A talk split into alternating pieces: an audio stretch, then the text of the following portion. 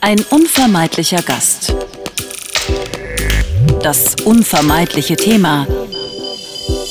The End. Ein Radio 1 Podcast auf Leben und Tod. Herzlich willkommen zur neuesten Ausgabe von The End auf Radio 1. Eine Ausgabe, auf die ich mich schon lange freue, weil ich mich frage, warum das noch nicht viel früher geklappt hat, weil der kommende Gast eigentlich so unglaublich passend ist und viele Radio 1-Hörer werden ihn auch schon kennen und wir sind heute in der Urania, dem Forum für Neugierige, steht draußen groß dran und wenn ich mir das Sinnbild von einem neugierigen Menschen vorstelle, dann denke ich wahrscheinlich relativ schnell an dich. Marc Benecke, willkommen. Vielen Dank.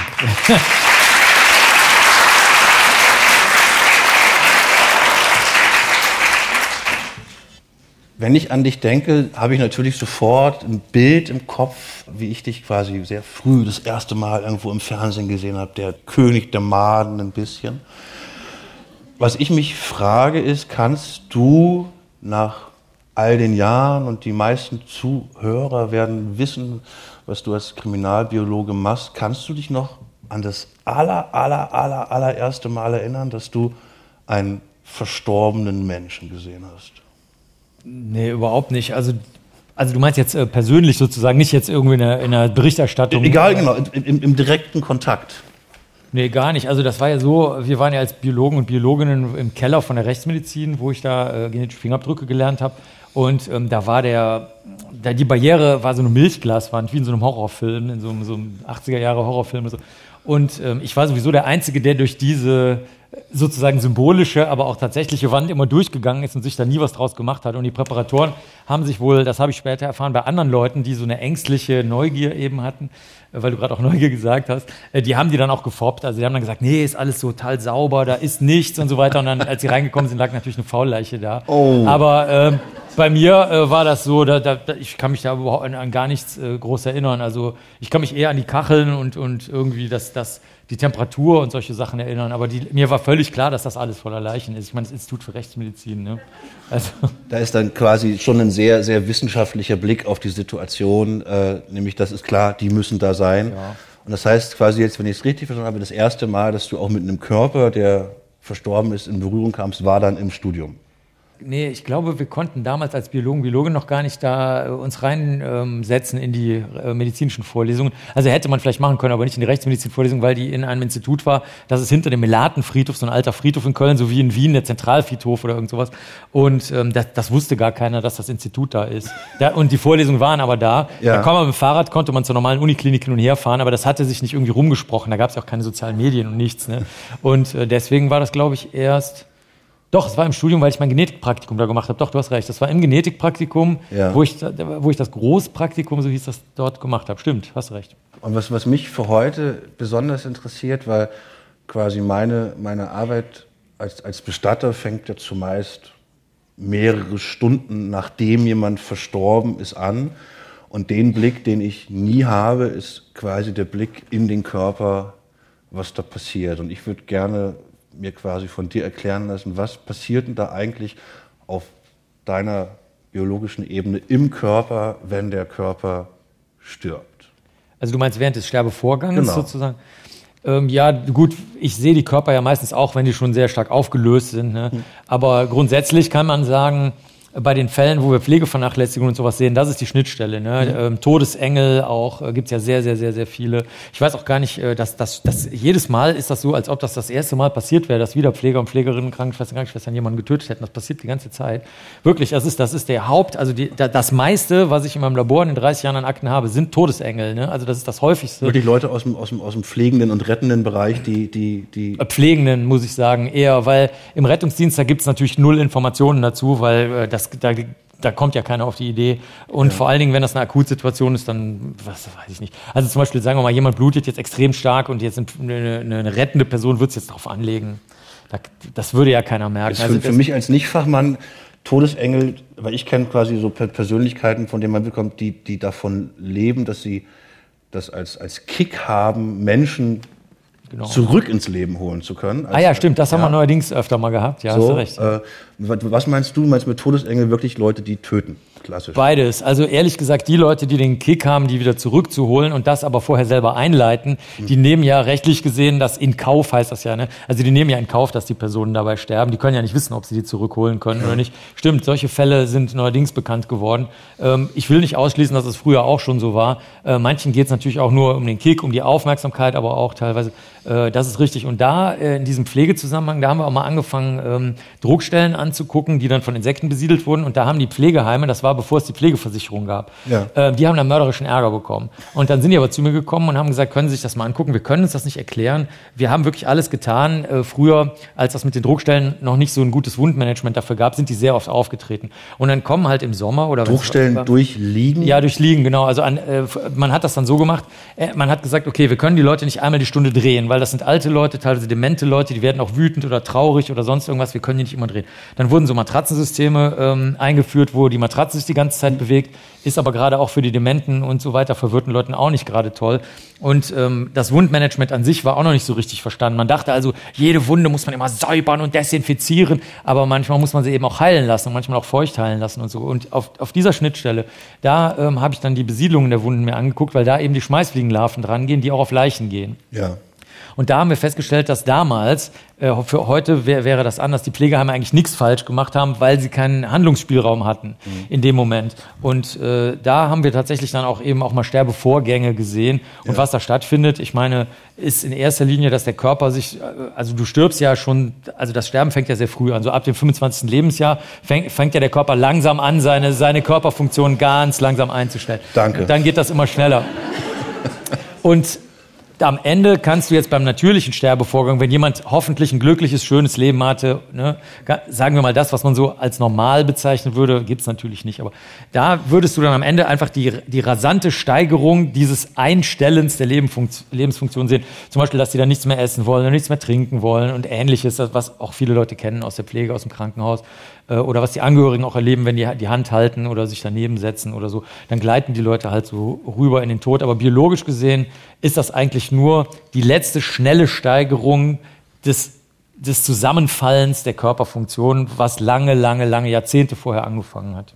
Wir hatten vor längerer Zeit hier einen Gast im Podcast, den ich sehr spannend fand, der als Neurologe auf den Tod schaut und der ähnlich wie du das gerade beschreibst, quasi nochmal so die, die Gehirnvorgänge im Rahmen des Sterbens hatte und der dann auch nochmal uns gut erklären konnte, dass das schon ein Programm gibt, dass uns das nicht allzu schlecht geht im letzten Sterbeprozess. Das fand ich, das fand ich äh, für mich was sehr, sehr beruhigendes. Das mit den 25 Jahren finde ich jetzt wiederum ein bisschen beunruhigend für mich, weil das heißt, seit 15 Jahren baue ich auf jeden Fall massiv ab. Aber sei doch froh. Du, äh, es gibt ja auch Vorteile am Altern, wie ich finde. Also du hast Lebenserfahrung, du hast schicke Falten zum Beispiel.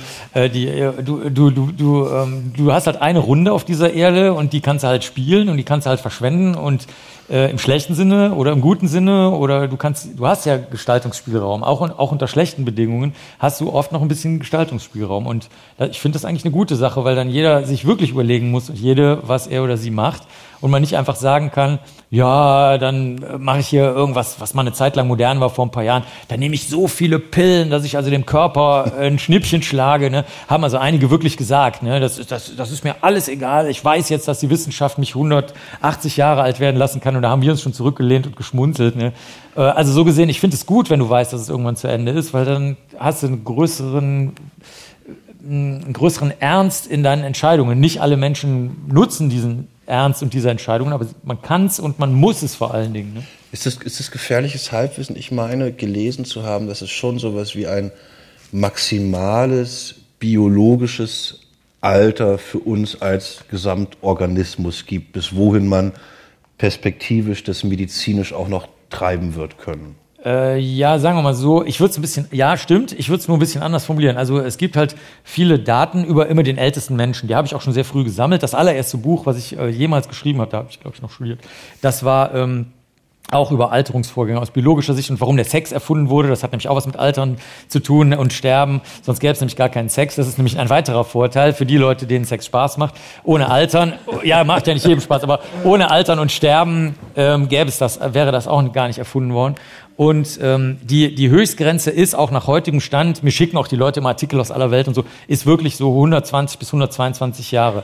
Medizinisch hochtreiben ist jetzt, ist jetzt sehr relativ. Du könntest jetzt natürlich hingehen und sagen, na gut, dann machen wir das jetzt so, dass wir mit notfallmedizinischen Eingriffen jemanden, der jetzt irgendeine Grenze erreicht hat, ne, 90, 100, 110, 122, den äh, setzen wir jetzt in so eine Art Kryoschlaf, aber nicht das, was Alkohol macht, wo du dann quasi äh, bei minus, über minus 200 Grad einfach eingefroren wirst und dann kommt halt, wenn die Leute rausziehst, kommt halt so ein Klumpen Matsch raus, das, das bringt halt gar nichts, sondern die werden in, in diesen echten Notfall-Kryoschlaf gesetzt, was sehr, sehr aufwendig wäre, worauf auf, äh, manche Science-Fiction-Serien noch anspielen. Mhm. Das sind dann meistens so durchsichtige Röhren, weißt du, irgendwie in Raumschiffen oder bei Futurama oder irgendwas halt.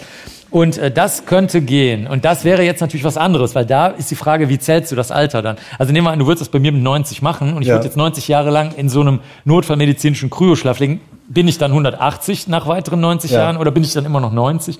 Deswegen kann man das nicht so beantworten. Aber wenn du normale Maßnahmen ergreifst, würde ich sagen, 120 Jahre ist der Wert, der bis heute, also jetzt ist Mai 2022, einfach nicht überschritten wird, egal was die Leute machen. Also, aber das ist natürlich was, was, was ich in meiner Arbeiten einfach sehe, dass man mal das Gefühl bekommt, zumindest medizinisch, die Frage ist nicht, ob, sondern wann wir Krebs bekommen über Zellteilung. So habe ich es zumindest bis, ja. jetzt, bis, bis jetzt gelernt. Und natürlich werde ich dann hellhörig, wenn BioNTech, dass die ja quasi dran sind, erste Impfmöglichkeiten gegen Krebs irgendwie zu generieren. Was mich interessiert, ich in meiner Arbeit, ich sehe die Menschen meistens ein paar Stunden, nachdem die verstorben sind und gebe die dann ja spätestens im Normalfall nach irgendwas zwischen sieben und zehn Tagen wieder aus der Hand. In dem Zeitraum habe ich die Erfahrung gemacht, dass ganz viele Menschen sich gar nicht so doll verändern, wie man das vielleicht von außen glaubt, sondern das ist wirklich nach zehn Tagen, wenn jemand in einem gekühlten Raum war, ist der noch total gut anzuschauen von außen, obwohl natürlich wahrscheinlich in dem schon massive Prozesse am Laufen sind. Kommt auf die Kühlung an. Wie viel Grad habt ihr denn? Man ist 6,8. Hier kommen gerade Zwischenrufe, schlaue, ja, aber es ist, wir reden Kühlschranktemperatur. Ja gut, das könnte ja aber auch 12 oder 15 Grad sein, ne? Oder, also 6,8 ist schon wirklich äh, kalt im Vergleich äh, zu dem, was man sonst so bei früher auch bei häuslichen Aufbahrungen erlebt hat. Ne? Da war es ja auch noch wärmer und haben die Leute ja auch drei Tage oder so aufgebaut. Da würde ich sagen, Du hast natürlich im Darm die Bakterien, die sich jetzt eventuell noch ein bisschen vermehren können, aber bei 7 Grad oder 6 Grad auch nicht besonders stark. Aber sagen wir mal, es wäre jetzt eine häusliche Aufbahrung und die Person würde von außen noch relativ normal aussehen. Du hast keine Gasblähung durch die bakteriellen Gase oder so. Da hättest du schon ein bisschen die, von dieser Selbstauflösung, dieser Autolyse. Das heißt, wenn du die Person dann jetzt meinetwegen zum Beispiel aufrichten würdest, um die in deinem Fall zu waschen oder äh, wenn die, die Kollegen aus der Krematoriumsleichenschau gucken wollen, ob da ein Messer am Rücken noch steckt oder sowas, dann, dann werden die halt hochgehoben und da könnten jetzt Flüssigkeiten hochgedrückt werden, die so eine Mischung aus äh, meinetwegen Blut und äh, vielleicht auch manchmal Mageninhalt, falls die Leute noch gegessen haben und allem Möglichen darstellen. Das ist dann so eine rötlich-bräunliche Flüssigkeit manchmal, aber die richtig starken Zerstörungen, die du siehst, wenn die Kollegen und Kolleginnen aus der Rechtsmedizin die Leichen also aufschneiden und angucken, das ist eigentlich zum Beispiel eher durch Eingriffe im Krankenhaus passiert. Also zum Beispiel, wenn die super krasse Chemotherapie, es gab ja früher Hochdosis-Chemotherapie und sowas hatten, da hast du richtig krasse Zerstörungen gesehen oder einfach auch freakige Sachen, wie zum Beispiel Menschen, die meinetwegen ähm, so im Bodybuilding-Bereich unterwegs sind und dann äh, zum Beispiel ihre Haut durchfärben möchten, indem sie ihr Unterhautfettgewebe orange färben, dann sieht das aus, als ob du gebräunt wärst, wenn du da von außen drauf guckst. Und dann haben die halt total orangenes Unterhautfettgewebe. Das würde ich jetzt nicht als Zerstörung ansehen, aber als eine ungewöhnliche Veränderung des Körpers, auf die, mit der man nicht rechnet.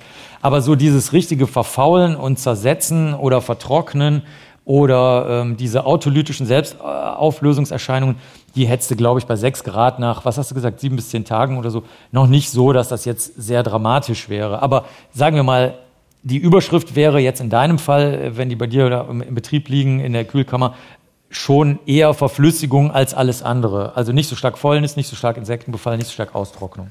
Weil was, was wir quasi haben, und da, das ist eine schöne Frage, finde ich, das habe ich halt gelegentlich, dass ich das Gefühl habe, dass es Aufkörpern vor allen Dingen, wenn wir sie aus Krankenhauskontexten holen, durchaus sowas wie einen Schimmelbefall gibt, mhm. der aber nicht aussieht, als wenn der aus dem Körper kommt, sondern wo man irgendwie eher denkt, ist das irgendwie eine Schimmelspore, die quasi schon in den, in, im, im, Krankenhaus unterwegs ja. war.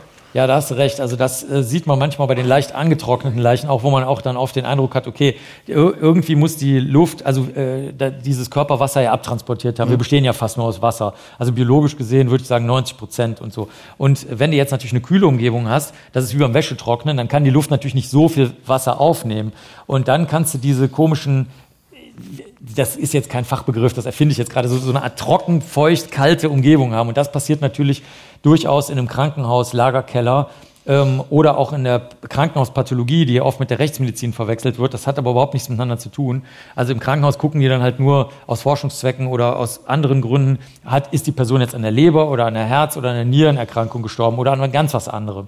Und ähm, da gibt's dann wie im Fernsehen oder im Kino manchmal auch diese Fächer, die dann wirklich in so einem Keller sind. Zum Beispiel, ich habe früher in New York gearbeitet, im alten Bellevue Hospital. Das war ursprünglich mal eine ganz bekannte Psychiatrie, also Backstein-Psychiatrie, so, so Arkham Asylum-mäßig, so wie bei Batman.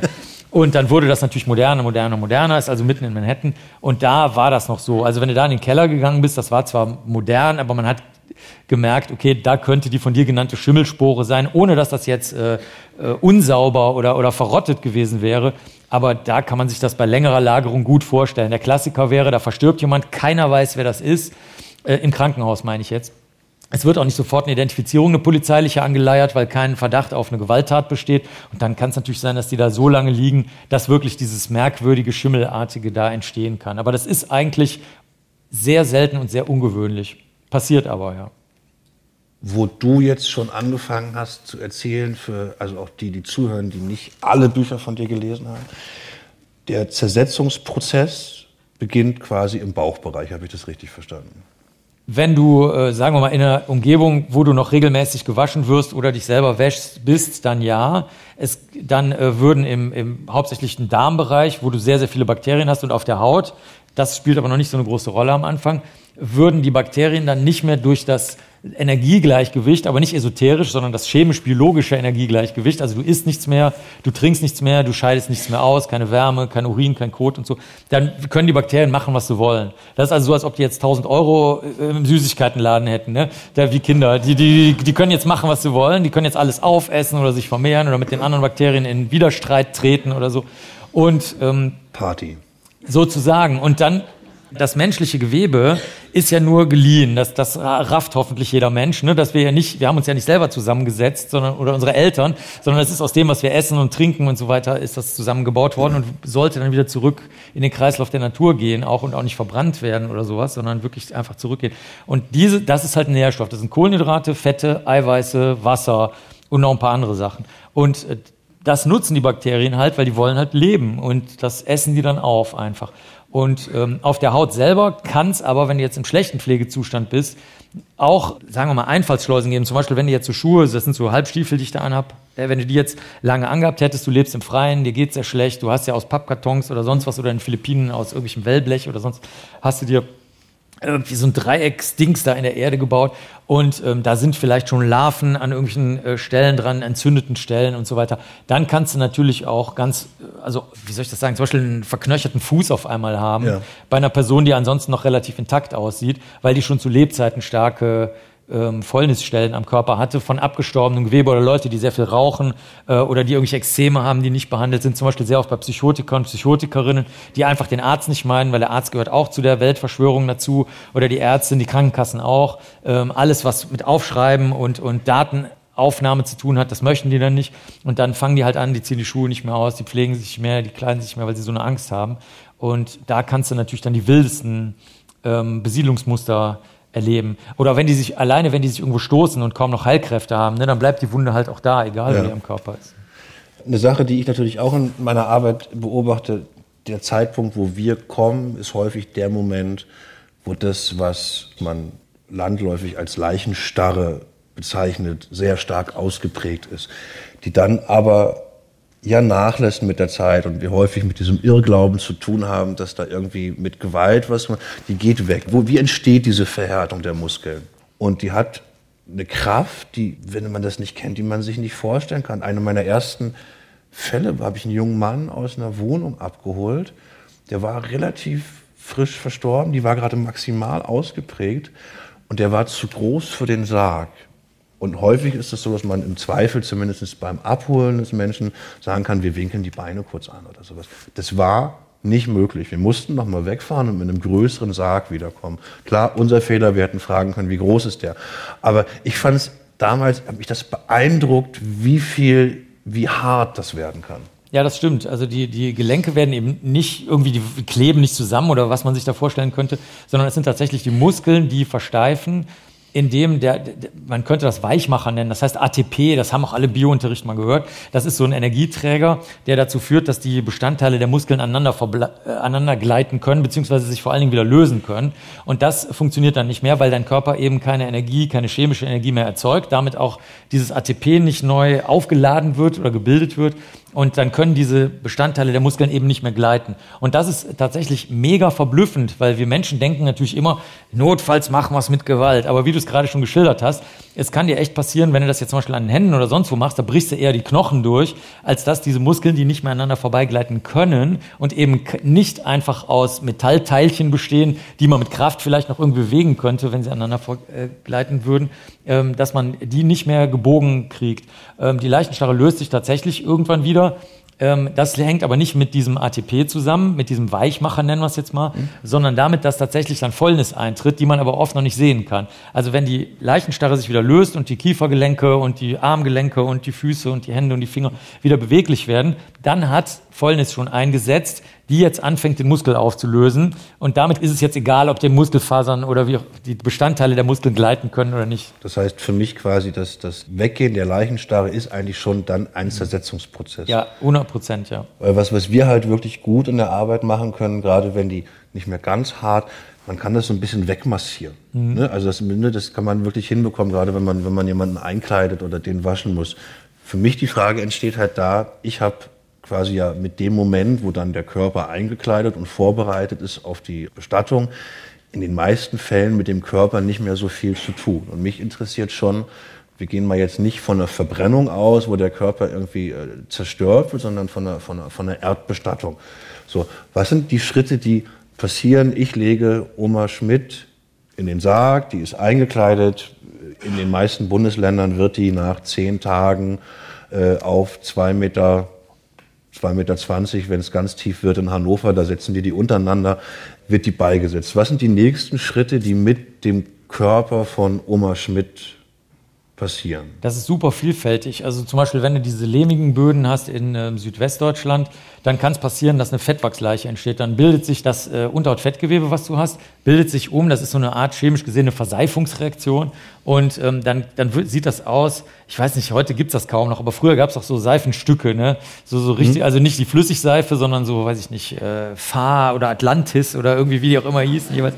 Und äh, da hast du so ein, und die lagen dann rum und haben dann Risse bekommen und sowas. Ja. Und so, so, so könnte das dann aussehen. Du hast dann so eine quasi so eine weißliche, bröckelige, ähm, nicht seifenartig im Sinne von, dass es aufschäumt, aber so dieses bröcklige, aufgerissene, das kannst du kriegen, das passiert dort und dann zersetzen die sich zunächst mal nicht mehr. Das ist auch oft als Wunder angesehen, wenn also bestimmte Leichen dann wieder ausgegraben werden nach ein paar Jahren oder aus irgendeiner Kiste geholt werden, dann sagt man, uh, das ist eine höhere Mächte. Dann kannst du Vertrocknung haben, das ist zum Beispiel in Brandenburg, da wo der Ritter Karlbutz auch liegt, kann das passieren, da hast du sandigen Boden, da, da geht das ganze Gewebewasser raus, weil die Luft warm genug ist, das abzutransportieren und der Boden sandig, also luftdurchlässig ähm, dann oder oder auch in diesen in Spanien und in ein paar anderen Ländern, wo du diese Steingräber oberhalb der Erde ja. hast, da kann die einfach komplett vertrocknen. Wir nennen das Mumifizieren. Das Man muss einmal sagen, wer Ritter Karlbutz, die meisten werden den kennen. Ach so, ja, das stimmt. ist hier in Brandenburg ein ein Ritter, der nachdem er ich glaube, den Ehemann einer Frau erschlagen hat, nachdem er sich das Recht der ersten Nacht geholt hat, hat er vor Gericht gesagt, wenn er den erschlagen hat, dann möge sein Körper doch nie verfaulen ja, oder genau. vergehen. Und der der liegt da und hat genau das, so wie du beschreibst, der hat quasi, seine Haut ist noch sichtbar. Genau, das ist auch echte Haut. Also es gibt auch manchmal Leichen, da ist das anders, da ist der Knochen bräunlich gefärbt, aber beim Karlbutz ist das seine echte Haut tatsächlich, die man dann noch sehen kann. Früher, der ist so steif, wo wir gerade über Steifigkeit geredet haben, nicht durch Muskelsteife, sondern durch diese Austrocknung, weil halt nur noch die Haut das Ganze zusammenhält, aber auch so zusammengezogen ist, dass die Kinder den früher auch da äh, auf den Zaun gesetzt haben und so weiter. Ne? Also der ist ja nicht, nicht kaputt gegangen dadurch. Dann kannst du also Vertrocknung unter der Erde oder oberhalb der Erde haben. Du hast aber jetzt von unter der Erde gesprochen. Kann aber auch passieren in seltenen Fällen. Dann kommt es jetzt darauf an, ob der Sarg zusammenklappt oder nicht. Das, äh, die, die Menschen, die noch normale Erdbestattungen kennen, die wissen das ja vielleicht, dass irgendwie nach einiger Zeit dann so die Erde einsinkt oder so. Da, da bricht dann meistens der Sarg ein. Hängt jetzt davon ab, was das für ein äh, Sargmaterial war und äh, was für eine Erde und vieles mehr. Aber da kann es natürlich dann anfangen, dass die Leiche, wenn die Erde feucht sein sollte, auch richtig bakteriell zersetzt ist und dann dieser ganz normale, natürliche Kreislauf des Lebens anfängt. Wenn du natürlich jetzt einen mega lackierten, äh, super teuren Eichensarg hast, äh, mit so mit, einer dicken... Mit, mit Radio gibt's bei den Amis, habe ich gerade Ja. Und äh, ja, bei den Amerikanern, wenn die dann noch einbalsamiert nennen, die das sind, also Da passiert gar nichts Formalin sind, genau, dann passiert nicht besonders viel. Aber ähm, da könnte es auch passieren, dass die Leiche irgendwann von Wurzelwerk durchzogen ist, dass dann äh, die sogenannten Würmer, was auch immer das in Wirklichkeit ist, irgendwelche Kleinstlebewesen, da rumgeistern, dass die Bakterien aus der Das wäre Erde... so eine meiner Fragen, weil das habe ich natürlich, ne, also gerade wenn Menschen sich mit der Frage beschäftigen, wie möchte ich mal bestattet werden, kommen natürlich, wenn es mal so ein Argument gegen eine Erdbestattung gibt, dieses Ich möchte nicht von den Würmern zerfressen werden, mein gefährliches Halbwissen, zumindest in zwei Meter Tiefe in einem geschlossenen Sarg, kommen die ja erstmal so schnell nicht an dich ran. Ja, wenn der Sarg geschlossen ist, tatsächlich nicht, dann kommen sie gar nicht an dich ran. Wenn der wirklich geschlossen ist, ist halt fraglich, ob das heutzutage wirklich, also ich kannte einen Sarggroßhersteller, der auch Bestatter war. Und ähm, der hat ja, also das habe ich mit eigenen Augen oft gesehen, da konntest du jeden Sarg kaufen, also Kirsche, Nussholz, alles mögliche, das war immer Kiefer. Und dann hat er das lasiert, so wie das halt, äh, so wie das, also ich stand daneben, ich weiß das, weil ich es gesehen habe. Und hat das einfach zusammengetackert mit der, mit der Tackermaschine da ist es natürlich so, dass der Sarg auf jeden Fall früher oder später durchlässig wird. Deswegen, du hast recht, also wenn das wie zum Beispiel unterm Kölner Dom ist oder so, wenn das wirklich, oder bei im, im Vatikan, wenn das so mit Blei verschweißte Särge sind, dann zerlaufen die einfach. Ne? Dann, dann läuft das Körperwasser raus, dann hast du Autolyse, dann hast du da drin so breiig, cremig, zerlaufenes Gewebe mit Knochen oder so. Aber das passiert, glaube ich, bei einer normalen Erdbestattung einfach nicht, weil früher oder später entweder der Sarg kaputt geht oder was Freakiges passiert. Beim Runterlassen des Sarges ein kleiner Riss entsteht, wo dann doch Feuchtigkeit reinlaufen kann. Also deswegen irgendwas Fäulnismäßiges wird schon passieren. Welche Würmer da genau gemeint sind, habe ich mich auch mal gefragt. Ich meine, es könnte auch mal sein, dass da in zwei Meter Tiefe vielleicht auch mal Regenwürmer sind, je nach Erde.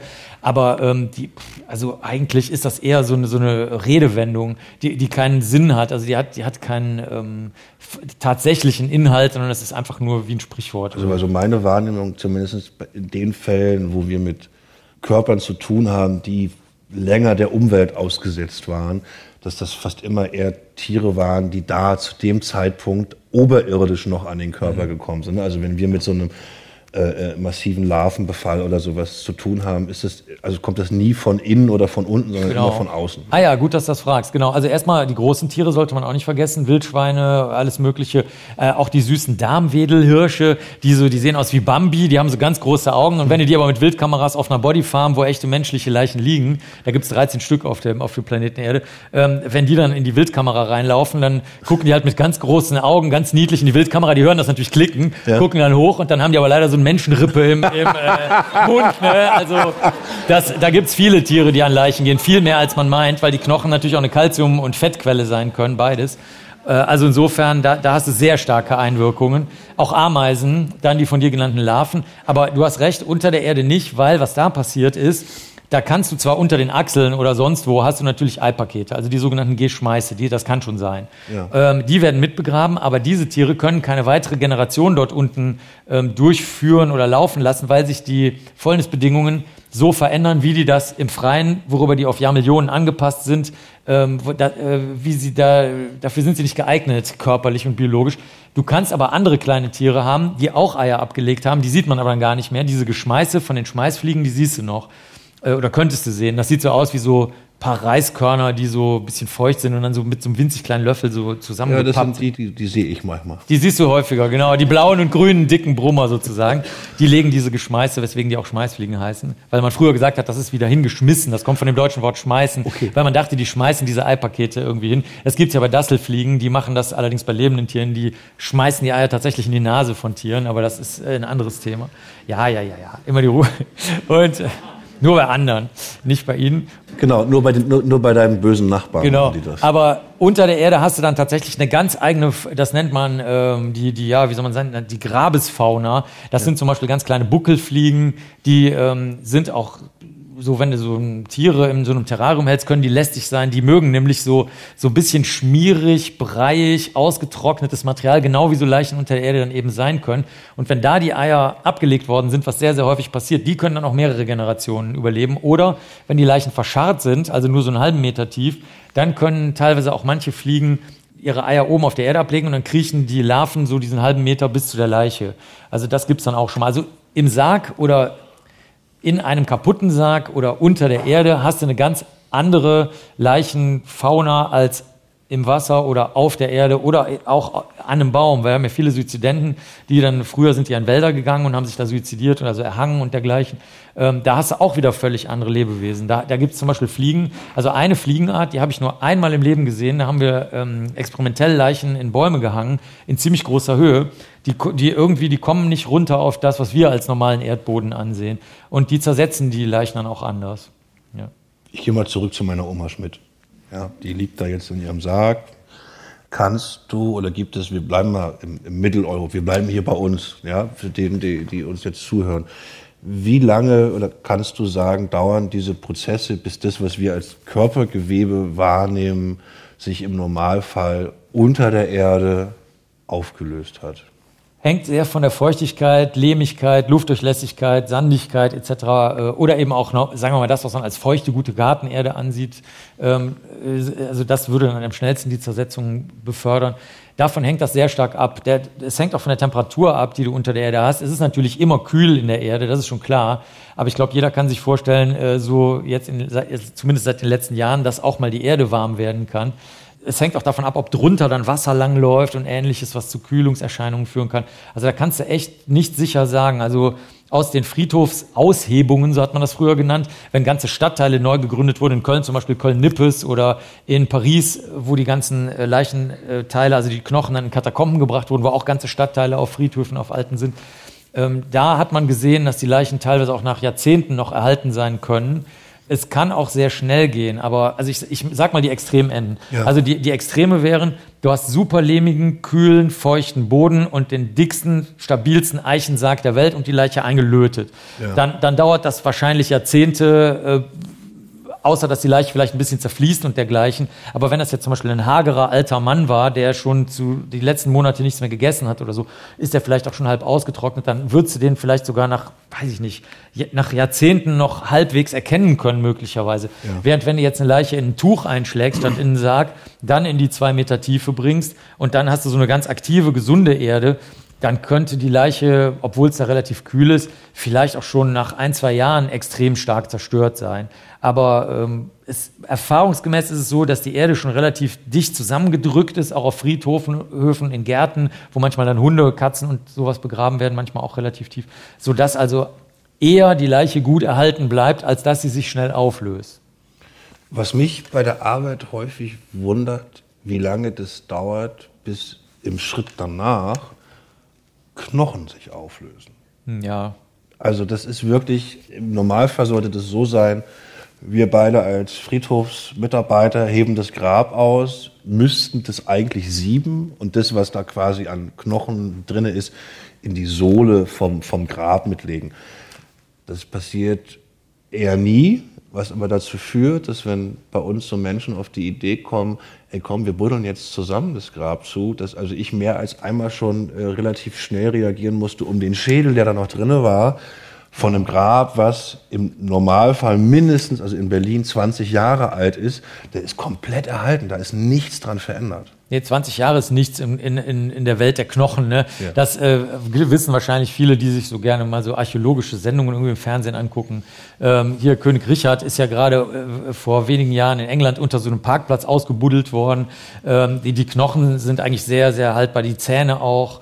Äh, also das, das hält sich ja Tausende im Grunde genommen, wenn es die entsprechenden Bedingungen sind. Also 20 Jahre, das ist nichts für Knochen. Da müsstest du schon einen sehr sauren Boden haben. Sauren oder Ja, sauer ja. ist aber auch Quatsch, weil die sauren Böden sehr, sehr häufig dann zum Beispiel, keine Ahnung, Moorböden sind oder so. Die sind total sauerstoffarm. Das heißt, da hast du auch dann diese Moorleichen und dergleichen. Obwohl du da Säure hättest, die eigentlich die Knochen so ein bisschen auflösen könnte, teils. Aber ähm, das ist tatsächlich sehr unangenehm, gerade die Situation, die du schilderst. Dann stehen auch Leute bei uns vor der Tür, wirklich mit einem Knochen in der Hand, also schon fast wie im Comic, oder leider auch manchmal mit dem von dir genannten Schädel oder Schädelstücken oder mit einem Kiefer, mhm. also mit eindeutig menschlichen Bestandteilen, die die aus dem Grab geholt haben. Und dann sagen die, ich habe vor zwei, vor zwei Wochen wurde unsere Mutter begraben und jetzt haben wir diesen Knochen beim Gärtnern oben, als wir das Grab bepflanzt haben, gefunden. Ist das von meiner Mutter? Und dann, dann sagen wir, nein, das ist nicht von ihrer Mutter. Da haben die Gärtner und Gärtnerinnen äh, oder nicht oder wie auch immer du das nennen willst oder oder Sarg ähm, äh, Gräber oder oder Grab die heißen ja überall anders, Schaufler, wie auch immer du die nennen möchtest. Nee, wirklich. Da, nein, nein, also, also, also, also kurz, ihr, ihr lacht, deswegen finde ich das so gut, dass du da bist. Das ist also viele von den Menschen, die heute hier im Saal sind, haben sich damit beschäftigt, weil ihr die Bücher von Marc gelesen habt. Aber das ist nicht irgendwie gesellschaftliches Wissen, ne, wie schnell so ein Körper vergeht. Also wie viele Leute bei uns sitzen, die denken, nach zwei Tagen ist der Körper faulig, weil ihnen Leute das erklärt haben, dass man das nicht nochmal kann. Äh, andersrum, wie schnell die denken, dass so eine Prozesse gehen und die dazu noch, die trauern. Das heißt, die haben eh, die sind in ihrer Wahrnehmung verändert. Äh, und da kommen genau so eine Ideen auf. Und dieses Gefühl, also ne, das ist, und gerade wenn Menschen mit anfassen wollen beim Graben, das sind häufig, ne, die, die Muslime hier in Berlin machen da ganz viel mit. Die haben einen sehr, sehr, also ist mein subjektives Gefühl, ganz großen Respekt vor dem Umgang mit Verstorbenen. Ne? Also wenn ich mit dem Leichenwagen durch Berlin fahre, den, die Witze höre ich von den Deutschen. Äh, die arabischstämmigen Menschen gucken da ganz, ganz respektvoll. Für die ist das ein Drama, wenn da quasi mit einem Körper nicht vernünftig umgegangen wird, weil die in ganz vielen Religionen ja auch sowas wie ein, wie ein ewiges Liegerecht haben. Ne? Also die Juden und die Muslimen, die müssen für immer an dieser Stelle bleiben. Die dürfen nicht verändert werden. Ja, und äh, in New York hatten wir auch das Problem, da waren noch sehr orthodoxe Juden. Den musste derjenige, der Rabbi, der musste auch mit dann zur Sektion kommen, äh, formell. Und äh, der hat dann auch immer hinterher erzählt, nein, jeder Tropfen Blut der bei der Sektion ausgetreten ist, habe ich persönlich dafür gesorgt oder das sogar selber gemacht mit einem Wattetupfer, ist wieder zurück in die Leiche gebracht worden, wo wir natürlich alle gesagt haben, wow, ey, also das ist natürlich, du, du weißt aber schon, dass das nicht die Wahrheit ist, was du jetzt den Leuten da sagst, ne? weil das gar nicht möglich ist, dass äh, alleine, wenn man die Leiche wäscht meinetwegen und die hätte jetzt eine blutige Verletzung, dann ist ja ein Teil des Blutes immer im Abfluss, also das geht ja gar nicht anders, weil die Kollegen wollen ja die Oberfläche der Leiche sehen, um da nach Wunden zu gucken und, und Verletzungen und dergleichen. Und äh, das ist, das, das kann ich bestätigen, bestätigen. Das ist eine todernste Sache. Ich hatte auch in Köln in der Rechtsmedizin, wo ich alleine sonntags oft war, äh, in, diesem, in diesem Keller für die Biologen und für die Leichen. So ein Bild. Marc, sonntags, niemand ist da. Ja, das war tatsächlich, genauso war es. Und dann sind die halt ums Haus gelaufen. Das waren jetzt eher muslimische Leute. Ne? Und ähm, die haben dann mich gesehen und dann bin ich halt rausgegangen und gesagt, was ist denn los? Und dann haben die zum Beispiel, das gibt's auch bei orthodoxen Juden und in anderen Religionen manchmal, haben die bestimmte Regeln, bis, bis wann die Leiche begraben sein muss. Und äh, das geht natürlich dann rechtlich nicht nur, da habe ich als Biologe überhaupt nichts mit zu tun. Und da habe ich auch gemerkt, das ist für die ähm, nicht nur ähm, traurig und ernst, wie du das gerade gesagt hast, sondern das macht die auch wütend dann, ne? weil, die, weil die dann sagen, ja, das, das ist doch unsere Leiche sozusagen und unsere Regeln. Wie kann denn jetzt irgendein Rechtssystem darüber entscheiden, warum die Leiche dann untersucht werden muss? Also da hast du recht. Das hat also das musst du aus Köln kennen, hier in Berlin. Äh, viele kennen die Nachrichten darüber, dass gerade, ne, wenn so im urbanen Krankenhaus ein Mitglied von einem, ich nenne es mal, von einem großen Clan verstirbt, wieder auf einmal alle kommen und versuchen, diesen Verstorbenen da rauszuholen. Das hat ganz viel damit zu tun. Ne? Also also die, im Normalfall sagen Muslime, am nächsten Tag muss beigesetzt werden, was sicherlich auch nochmal Witterungsbedingungen äh, in ihren Heimatländern mit sich bringen. Da ist häufig ein großer Clash of Cultures, der da einfach da ist, die dann kein Verständnis für das haben, was du da machen musst und machen sollst. Ja, ja, ich würde das nonchalant wie in äh, New York lösen. Also sozusagen mit einem freundlichen Augenzwinkern, was alle Interessen so zusammenbringt, dass hinterher keiner äh, sich unwohl fühlt. Ne? Also das, ich meine, ich bin zwar da kein Freund von, äh, besonders von diesem Lügen und, und Hinbiegen oder so, was, was dann da gemacht wurde, was ich vorhin mit dem Blutstropfen erzählt habe. Aber ich meine, wenn es im Grunde genommen auch der Familie dient, dass, die, dass eine mögliche Straftat aufgeklärt wird, wenn gleichzeitig die Familie sich in dem Bewusstsein befindet, es wird gut für den Toten oder die Tote gesorgt, und ähm, wenn auch alle anderen städtischen und rechtlichen und was weiß ich was paragraphischen, nenne ich jetzt mal, äh, Dinge erledigt sind, dann muss man halt auch manchmal so eine Lösung finden, weil, wie du schon sagtest, viele Menschen beschäftigen sich nicht mit Zersetzung, nicht mit Tod, nicht mit ähm, Leichenvorgängen, wie das heißt, oder wie wir das nennen, Leichenerscheinungen. Und ähm, dann ist das ja natürlich, du kannst, wie du auch richtig gesagt hast, bei Trauernden jetzt nicht anfangen, denen eine, eine, wie soll ich sagen, eine Vorlesung oder sowas über diese Dinge zu geben, weil für die ist das ja gerade die Person, die sie gerade kannten und nicht irgendeine Leiche, die irgendwie verwest. Das ist klar, da ist es dann, das ist echt der falschestmögliche Zeitpunkt einfach. Ne? obwohl ich gerade ein bisschen neidisch auf die, auf die New Yorker gucke, weil für die, die das nicht wissen, in Deutschland ist es so, dass wenn ein Verstorbener, äh, also du kommst ja meistens wahrscheinlich später, aber wenn der beschlagnahmt wird, wenn quasi der Tod nicht natürlich war, ist es so, dass niemand zu dem darf. Und ich finde diese Idee so charmant, dass man sagt, hör mal zu, wir werden den wahrscheinlich untersuchen. Wenn ihr wollt und ihr sicher gehen wollt, dass das passiert, dann kommt doch mit dazu. Ist aber hier nicht möglich. Ne? Also selbst wenn der Körper beschlagnahmt ist, darf den keiner mehr anfassen und berühren bei uns. Gut, anfassen und berühren wäre eine spurentechnische Problematik. Wenn es jetzt um Faserspuren, Spermien, ähm, Haare, Blut, Urin, Kot oder sowas geht, da könnte man vielleicht auch noch verhandeln. Aber ich denke tatsächlich, dass sehr viele Menschen, sobald sie, das kennt ja auch jeder von sich selbst, sobald man ein bisschen Handlungsspielraum zurückbekommt, fühlt man sich nicht so hilflos und dumm, sage ich mal. Und das, das könnte man den Menschen, äh, glaube ich, schon irgendwie ermöglichen. Ich kann mal ein Beispiel von früher sagen, das wird heute nicht mehr so gemacht, weil es nicht mehr nötig ist. Äh, früher gab es so äh, wirklich kein Witz jetzt, also nicht lustig gemeint, so Schneewittchensärge ähm, da konnten die Leichen zum Beispiel nach Unfällen reingelegt werden. Also keine Ahnung, deine Tochter äh, fährt zur Schule und dann kommt halt der, die berühmten, der Mann und die Frau mit der Lederjacke stehen vor deiner Tür und sagen, wir haben eine schlechte Nachricht. Und ähm, dann musste früher musste irgendwer die Leiche identifizieren, ne, bevor genetische Fingerabdrücke groß waren. Und ähm, da hat man dann meistens so ein Tuch bis zum Hals gelegt, damit die Verletzungen nicht so gesehen werden, hat die auf so ein Kissen gelegt, alles ganz sauber, wie er das als Bestatter auch macht. Und drumherum halt dieser Schneewittchensarg. Und das war für die Angehörigen häufig gar nicht so schlecht, weil natürlich war das total, du hast auch richtig gesehen, wie der Traumavorhang runtergegangen ist in der Sekunde, wo die das, also im ersten Moment erkennen die diese entspannten Gesichtszüge nicht, ne? Dann denken die, nee, ach so, oh Gott, ja, das ist eine Verwechslung, ein Glück, ne?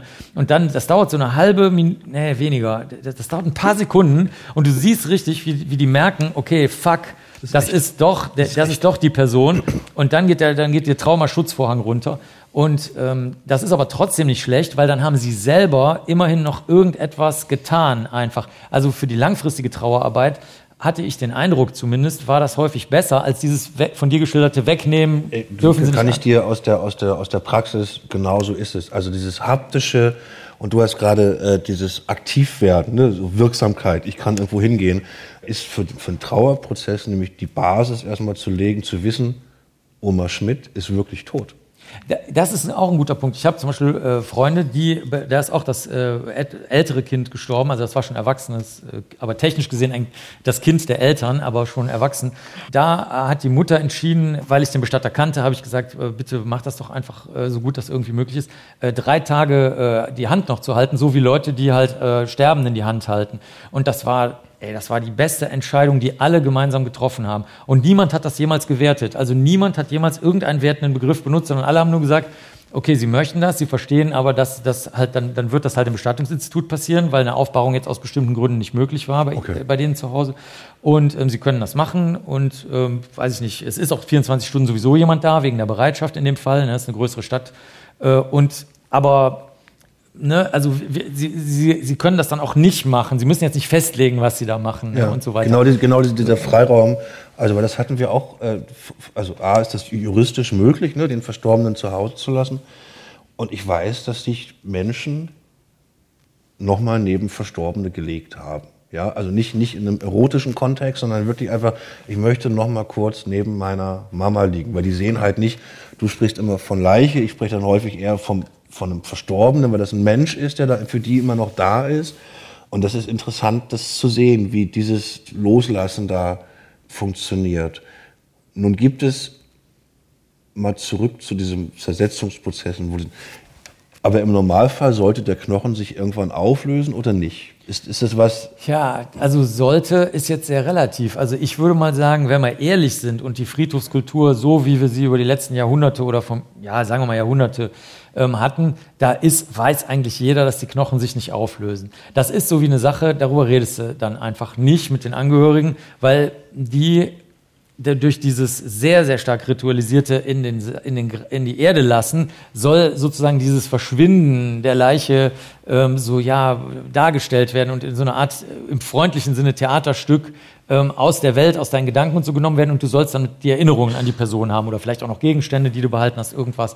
Und das in Wirklichkeit aber doch was übrig bleibt und die ganze Zeit noch da ist, das ist für die meisten Leute irgendwie unangenehm. Ich weiß auch nicht genau warum. Es ist auch sehr stark kulturabhängig. Also als ich das äh, damals mein Buch geschrieben habe über warum biologisch eben Sterben und Sex und so weiter überhaupt eingeführt wurde in der Evolution, Ähm, da habe ich auch noch viele Berichte gefunden von äh, Lebenden, früher hat man gesagt Völkerkundlern und Völkerkundlerinnen, die so um die Welt gefahren sind. Und die haben alle noch berichtet, ja, also wir wundern uns auch immer, dass das in den sogenannten westlichen Kulturen so ist. Wir kennen ganz viele Kulturen, wurde, ähm, zum Beispiel habe ich, hab ich auch erst vor wenigen Jahren ähm, ein Foto bekommen von der Oma, die wurde sogar mit ihrer Brille, die sie immer auf hatte zum Lesen, einfach im Bett liegen gelassen. Da waren schon deutliche Fäulniszeichen, aber mit Vertrocknung, sodass das nicht so problematisch war, äh, zu sehen. Ähm, es gibt Leute, die zusammengekauert erstmal nach draußen gesetzt werden, zu, Klammer auf, zum Vertrocknen, das wissen die Leute aber nicht. Und dann dürfen die eine bestimmte Zeit, zum Beispiel ein Jahr lang in einer bestimmten Wohnstube halt immer mit dabei sein. Die sitzen dann eben, weil sie eben zusammengekauert so dahingesetzt wurden, nehmen sie jetzt auch nicht viel Platz weg, verwesen aber auch nicht weiter. Ja gut, nee, das ist ja wirklich ein Problem, weil wenn die langgestreckt irgendwo liegen, nehmen sie natürlich in einer sehr kleinen Wohnung, nehmen sie viel Platz weg. Für, die meisten Leute haben ja nur ganz kleine Wohnungen.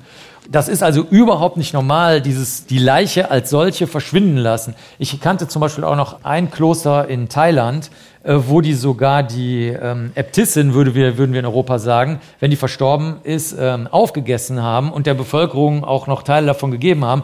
Das fand auch keiner äh, merkwürdig. Und das ist dann erst durch diese ja, ich nenne es jetzt mal westlich oder wie auch immer wir das nennen wollen, äh, über Kulturüberformung so geworden. Du hast es schon angesprochen, hygienische Bedingungen haben das erzwungen teilweise. Aber ähm, im Großen und Ganzen ist es, glaube ich, schon so eine Technisierung der Sache. Also diese, diese Person ist jetzt tot. Das muss jetzt hier weitergehen. Zack, zack, zack. Ne, wir haben jetzt zehn Tage, so wie du das gesagt hast, und nach zehn Tagen muss jetzt hier mal, muss jetzt mal wieder alle arbeiten gehen. Das, das, das geht, das geht viel weiter. Ich habe mich lange mit so quasi der Geschichte des modernen kommerziellen Friedhofes. Der kommt aus England. Und das war einfach, ja, die wollten damit Geld machen. Also dadurch ist quasi auch die Verpflichtung gekommen, dahin zu gehen. Also nee, das sind riesige Parkanlagen, das sind kommerzielle Betriebe gewesen und die haben das schon auch nochmal getrieben, ja.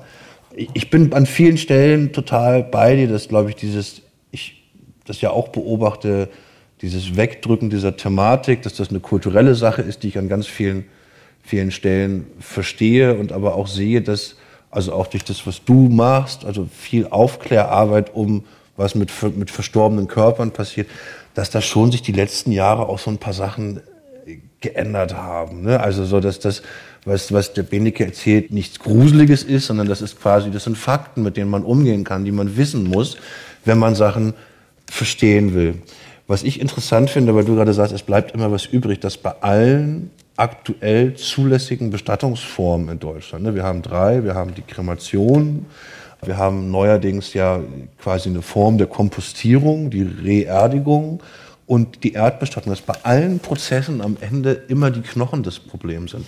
Also im Krematorium, nach dem Verbrennen, gibt es eine Mühle, mit der das, was in Knochenform noch da ist, klein gemahlen wird. Und als ich mich jetzt näher mit der Kompostierungsmethode beschäftigt, ist es auch so, dass die am Ende kriegen die die Knochen nicht weg. Ja, das wäre aber kein Problem, weil bei der Kompostierung geht erstmal das ganze Wasser und die schon genannten Nährstoffe, also Eiweiße, Kohlenhydrate, was ich vorhin kurz erwähnt habe, die gehen halt erstmal in den Kreislauf der Natur über und die Knochen könntest du auch problemlos da an Ort und Stelle lassen, weil entweder, das würden wir in Deutschland jetzt blöd finden, würde aber gehen, ähm, könntest du die an der Oberfläche liegen lassen, zum Beispiel diesen Pilzsärgen, äh, die aus dem Pilzgeflecht da sind.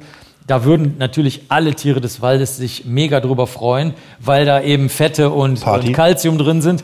Okay, das würden wir in Deutschland jetzt irgendwie seltsam finden oder in vielen anderen Ländern. Aber man könnte die auch tief begraben. Also das kompostierte Material, was übrig bleibt, dann sozusagen tief begraben. Und das wäre ein wunderbarer Nährstoff. Also so gesehen wäre in, in diesem Fall, finde ich die Knochen eher was Gutes, Natürliches, Schönes, im Kreislauf des Lebens befindliches. Während halt zum Beispiel bei der Kremation, da sehe ich echt diesen geradezu äh, äh, komödienhaften äh, Moment dieses Zermahlens und wo dann auch Leute uns immer fragen, ja, aber wie, wie werden die Leute, wie werden denn die einzelnen Knochen in der Knochenmühle auseinandergehalten? Oder auch bei der Asche, ist das wirklich die Asche von der Person, wo wir dann lieber überhaupt nichts zu dem Thema sagen? Äh, und das, das, also da, da sehe ich eben echt den Bruch. Während bei der Kompostierung, da finde ich das total cool eigentlich. Ich meine, wir haben halt härtere Körperbestandteile, die kann man wieder total gut in, die, in den Kreislauf der Natur zurückgeben und das ist äh, was Angenehmes. Sag mal, wenn wir über so Bestattungsformen sprechen, so viel wie du unterwegs bist, und das ist eigentlich fast immer so mit meiner Lieblingsfrage, steigt ja quasi prozentual die Chance, dass dir irgendwas passiert. Nicht heute. Also, Wie, wie, wie ist denn dein Blick auf das, was du bist, ja endlich ist? Gibt es einen Plan dafür? Also hast du Wunschvorstellungen?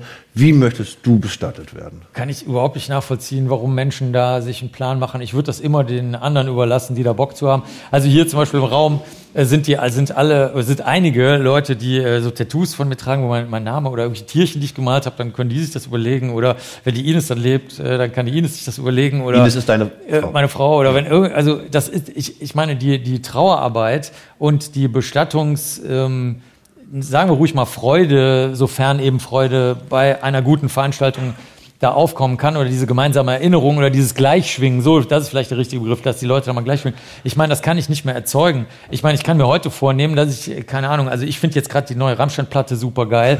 Da könnte ich, da könnte ich jetzt ins Testament schreiben, ich wünsche mir, dass, äh, ähm, das letzte Lied von der neuen Rammstein-Platte, was von Abschied handelt, gespielt wird. Aber sagen wir mal, keine Ahnung, ich werde 180, ja. dann weiß keiner mehr, äh, was das bedeuten sollte und, und fragt sich vielleicht, was, äh, was ist das für ein merkwürdiges Lied oder so. Also, und ich meine das wirklich ernst. Ich, ich verstehe überhaupt nicht. Ich, manchmal fragen auch Leute so, was willst du hinterlassen auf der Erde oder so. Ich so, hä, ich will jetzt leben und ich kann, man kann nichts hinterlassen. Was, soll, was hat denn irgendjemand auf dieser Erde jemals Aber hinterlassen? Ich erwische mich manchmal, also dann muss ich auch drei rumgetrunken haben bei dem Gedanken, als alter Atheist, was ist, wenn die doch alle recht hatten? Und wenn ich mich verbrennen lasse, bin ich ziemlich am Arsch, wenn ich irgendwo hin möchte. Weißt du ja nicht. Vielleicht haben ja auch andere recht und du kommst dann in Geisterform wieder oder so. Also es gibt ja viele, die recht haben könnten. Ja, Insofern, ja, ja. Äh, also ich würde dich beschwören. Also das kann ich dir hiermit zusagen. Wir können ein geheimes Passwort vereinbaren und dann, auch wenn du verbrannt wurdest, werde ich dich beschwören. Äh, weil ich, also ich meine, das, bei mir ist es sehr ernst. Ich hätte, also in meinem Kopf, ich kann mir überhaupt nicht vorstellen, verbrannt zu werden. Weil ich finde irgendwie dieses, vielleicht ist es schon auch mein, also unsere, meine kulturelle Prägung, so dieses, den Körper zu Grabe zu betten. Ne? Das, ist, das ist schon dieser, dieser haptische Vorgang, den ich schon äh, auch, auch mit Trauernden immer wieder beobachte, dass das schon was anderes ist als diesen immensen Abstraktionsgang. Also ne, 95 Kilo Erik sind auf einmal drei Kilo Minerale in so einer vasengroßen Geschichte ich weiß die Geschichte schon mal vor ein paar Jahren ist mein Opa gestorben. Ich glaube, also meine Schwester sitzt auch im Raum. Also meine Nichte wusste, glaube ich, so ein bisschen, was passiert. Aber Neffe, der ging da hin und dachte so, äh, Opa, das, das, das, hat der, das sehe ich bei Erwachsenen. Auch die kriegen diesen Schritt, der da passiert, nicht hin. Deswegen ist das in meinem Kopf irgendwie, ich, ich, ich will das, glaube ich. Aber du, du sagst eigentlich dasselbe oder was sehr ähnliches wie ich. Eigentlich sollen es die Lebenden entscheiden, ja. damit sie damit gut klarkommen. Äh, mhm. Weil Trauerarbeit ist halt äh, etwas, was nur die Lebenden machen können. Ne? Und das zweite Problem, was ich habe, weil äh, ich bin ein toller Hypochonder, dass ich immer denke, wenn mich dann doch mal jemand vergiftet hat als Paranoiker, dann kann der Benige zumindest noch kommen und feststellen, weil wenn die mich verbrannt haben, geht das nicht mehr. Nee, das ist richtig. Also wenn du das jetzt so rechtsmedizinisch, kriminalbiologisch, polizeilich sehen möchtest, kriminalistisch, das ist natürlich richtig. Äh, da, da würde ich immer begrüßen, die Leiche möglichst äh, aufzubewahren äh, und möglichst viele Proben zu nehmen und auch die aufzubewahren. Aber das hat auch tatsächlich ein praktisches Problem. Ähm, gerade die Probenentnahme, die zum Beispiel in der Rechtsmedizin stattfindet, dafür brauchst du Lagerraum. Und äh, wenn du die Leichen jetzt lange aufbewahren würdest, würden ja die ganzen Friedhöfe oder was auch immer Lagerräume voll sein. Das heißt, das stößt tatsächlich wirklich, hört sich verrückt an, aber auf praktische Grenzen. Wir werden immer mehr Menschen. Es nimmt zwar insgesamt weltweit die Geburtenrate ab, aber noch werden wir mehr Menschen, sodass wir wahrscheinlich dann am Ende 10 Milliarden sind oder so. Und du, kann, du kriegst. Das werden wir beide erleben, bitte? Das muss ich mal kurz gucken. Ja, weiß ich nicht. Hängt davon ab, wie 180, lange, ja. wie lange wir noch durchhalten. Ja, genau. 180 Jahre alt werden. Und das ist tatsächlich ein Problem, so dass regelmäßig die Proben weggeworfen werden müssen. Das habe ich schon oft erlebt, weil man sagt, okay, der ganze Keller ist voll, es tut uns leid, dass äh, wir, wir haben keinen Platz mehr für die ganzen äh, Leber, Milz, Lungen, Blut und sonstigen Proben. Aber jetzt war für mich als Nicht-Biologe, der äh, Kind der 80er, der denkt, irgendwie mit Fortschritt lässt sich viel lösen. Kann man nicht äh, Proben ab einem gewissen Moment auch digitalisieren? Also Doch, das wäre alles kein Problem. Du könntest zum Beispiel bei jeder Leiche eine vollumfängliche Giftuntersuchung machen, ja. du, äh, sogar auf seltene, rätselhafte Gifte. Du könntest sogar auf Polonium prüfen, was, äh, soweit wir das wissen, bisher erst einmal in einem, in einem sehr bekannten Tötungsdelikt verwendet wurde. Das wäre alles kein Problem. Das ist ein klassischer Fall von dieses Problem ist durch Geld zu lösen. Das heißt, wenn man dafür jetzt große Geldmengen zur Verfügung stellen würde, wäre das kein Problem. So ähnlich wie wir brauchen mehr Krankenhäuser und mehr Ärzte und mehr Ärztinnen, mehr Kindergärtner, mehr Kindergärtnerinnen, mehr Pfleger, Pflegerinnen, ist alles mit Geld zu lösen. Das heißt, äh, da und die Digitalisierung immer, wäre auch kein Problem. Mein Beispiel ist damals, hat meine Mutter mir mal erzählt, dass wenn jeder jedes Jahr zu einem CT also einen kompletten Körperscan gehen würde, wir Krebsfrüherkennung viel besser hinbekommen würden, können die Krankenkassen nicht finanzieren.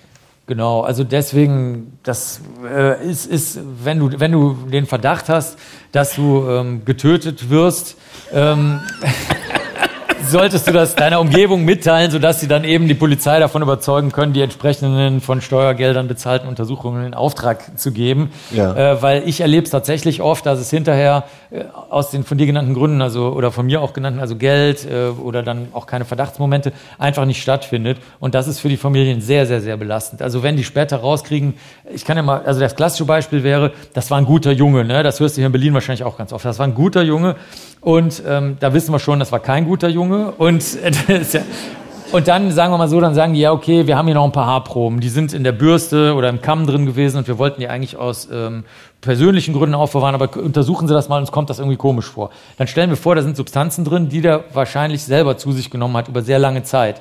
Dann teilst du das denen mit, nachdem du sie vorher natürlich aufgeklärt hast und so weiter.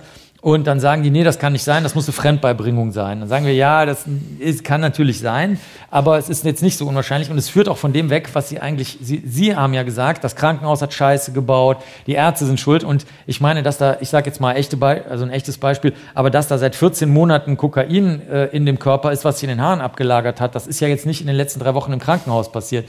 Darauf können wir uns doch jetzt eigentlich einigen und da merkst du schon, das ist nicht so einfach mit den Spuren, weil Spuren bringen natürlich auch andere Dinge zutage oder oder der Klassiker auch bei genetischen Fingerabdrücken musst du auch mörderisch aufpassen. Da kommt natürlich wirklich regelmäßig raus, dass das zum Beispiel das Kind oder so überhaupt nicht das genetische Kind von, von dem Vater ist oder sowas. Und da, deswegen die Digitalisierung ist so eine ihr, Sache. Ihr lacht darüber, wie oft wir das auch haben, dass, also eher andersrum, dass nochmal Kinder auftauchen, die vorher gar nicht da waren. Ja, ja, genau. Ja.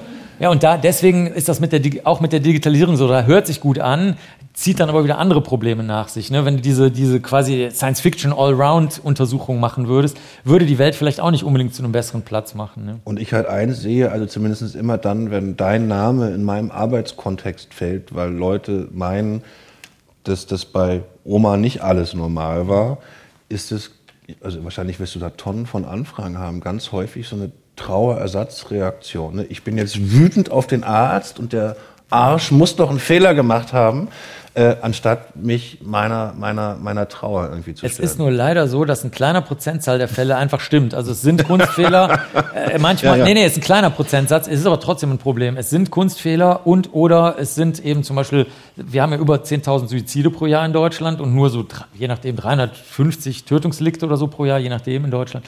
Und ähm, natürlich sind da auch ein paar von den Suiziden in Wirklichkeit Tötungsdelikte. Und da ist es schon so, dass ich sagen muss, die Leute, die dann wirklich bei uns landen, weil wir immer sagen, stellen Sie die Akten zusammen, das ist auch lästig und dauert.